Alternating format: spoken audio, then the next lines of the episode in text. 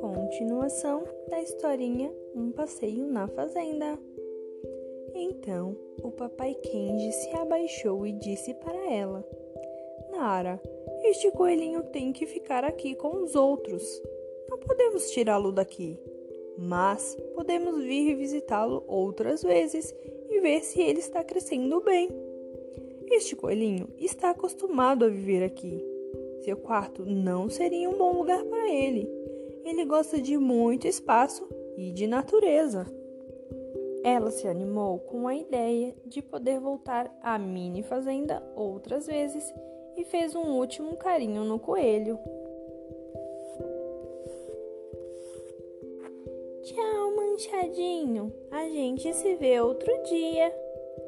Depois de ver os coelhos, tio Panqueca pediu que a família o seguisse para conhecer outros bichinhos.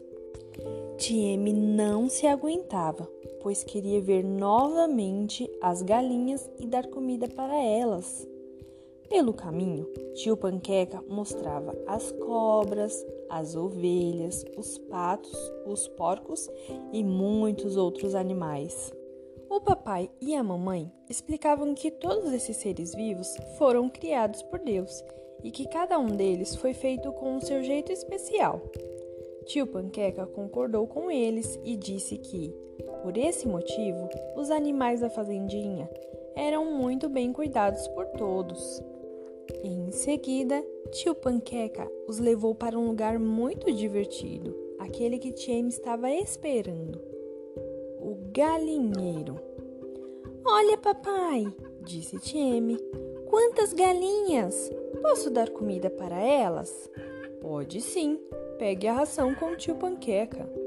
Mamãe, disse Nara. Olha que bonitas são as penas delas. Sim, são mesmo, disse tio Panqueca.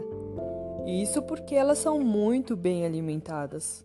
Vocês sabiam que as penas protegem o corpo da galinha? Nara achou que as galinhas tinham um jeito engraçado de correr e eram muito assustadas. Por mais que tentasse, ela não conseguia pegar uma galinha sequer. Do outro lado do galinheiro, Tieme encontrou muitos pintinhos amarelos, que eram os filhotes das galinhas.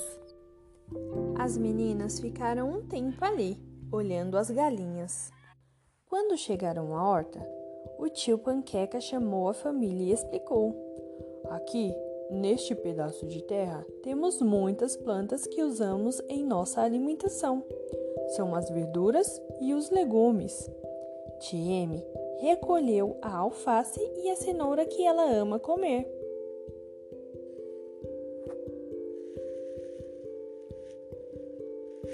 O tio Panqueca continuou.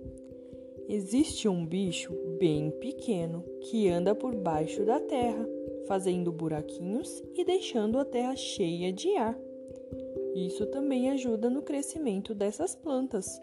São as minhocas. Aqui eu tenho uma caixa cheia de minhocas. Eca! disse Nara. Que nojo! Tieme correu e agarrou as pernas da mamãe.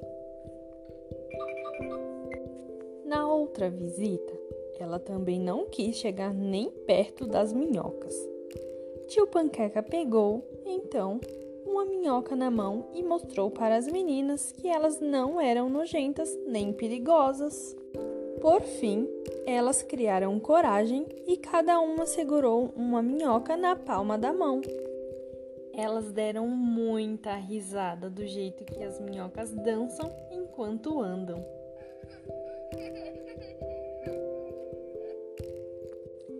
Então, o tio Panqueca disse que era hora de lavar as mãos para almoçar.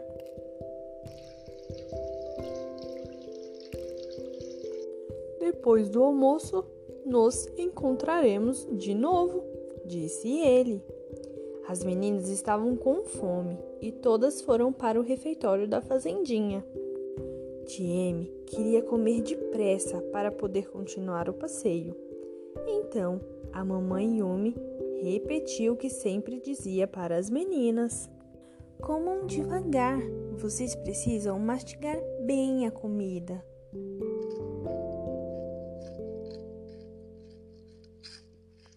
Assim que terminaram de comer, eles voltaram a caminhar pela mini fazenda. A família parou em um jardim. Era um lugar com grama verdinha e muitas flores. Então, Tieme ouviu um som muito bonito. Era o canto dos passarinhos. Eles estavam todos em uma árvore. Vejam, meninas, como os pássaros são lindos e coloridos. Gosto muito daquele de penas azuis, disse a mamãe Yumi. Quando Tieme tentou chegar perto dos passarinhos, eles começaram a voar bem alto. Por que os pássaros voam? perguntou Tieme. Papai Kenji respondeu que Deus criou diferentes seres vivos. Ele explicou que os pássaros podem cantar e voar, e que há animais que podem nadar na água, outros podem andar no chão com as patas e há até os que podem subir nas árvores. Tieme deitou-se para descansar na grama e sentiu algo subindo em seu braço. Olha, mamãe, que bichinho bonitinho, ela disse. é mesmo, disse a mamãe sorrindo. Venham ver a joaninha que está no braço de Tieme. Ela é um inseto muito lindo, toda vermelha e com pintinhas pretas. Quero levá-la para casa, disse Tieme mas logo a joaninha voou e desapareceu entre as flores do jardim. O papai Kenji disse que não era possível levar a joaninha para casa, pois o inseto era muito importante para o jardim. Você sabia, disse ele, que as joaninhas protegem as plantas de outros bichinhos que querem comê-las? Ah, entendi, então é melhor deixá-la mesmo aonde ela está.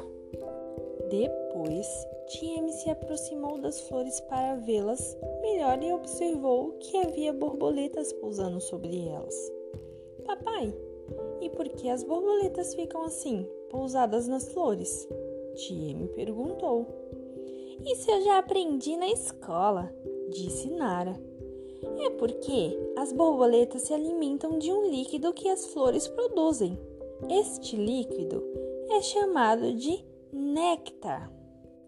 O mais legal é que as borboletas ajudam a espalhar o pólen, que é um pozinho que, quando passa de uma flor para outra, produz novas sementes. Durante toda a tarde, a família caminhou pela mini fazenda voltou para rever os animais e encontrou o tio Panqueca na saída. Família, disse ele, tenho uma tarefa muito legal para vocês. Vamos pegar essas mudas de laranja e plantar nesta terra fofinha. Quando vocês voltarem aqui, poderão ver se suas árvores já cresceram e deram frutos.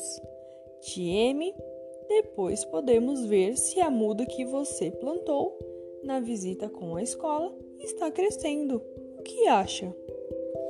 Que legal! disseram Tieme e Nara bem animadas.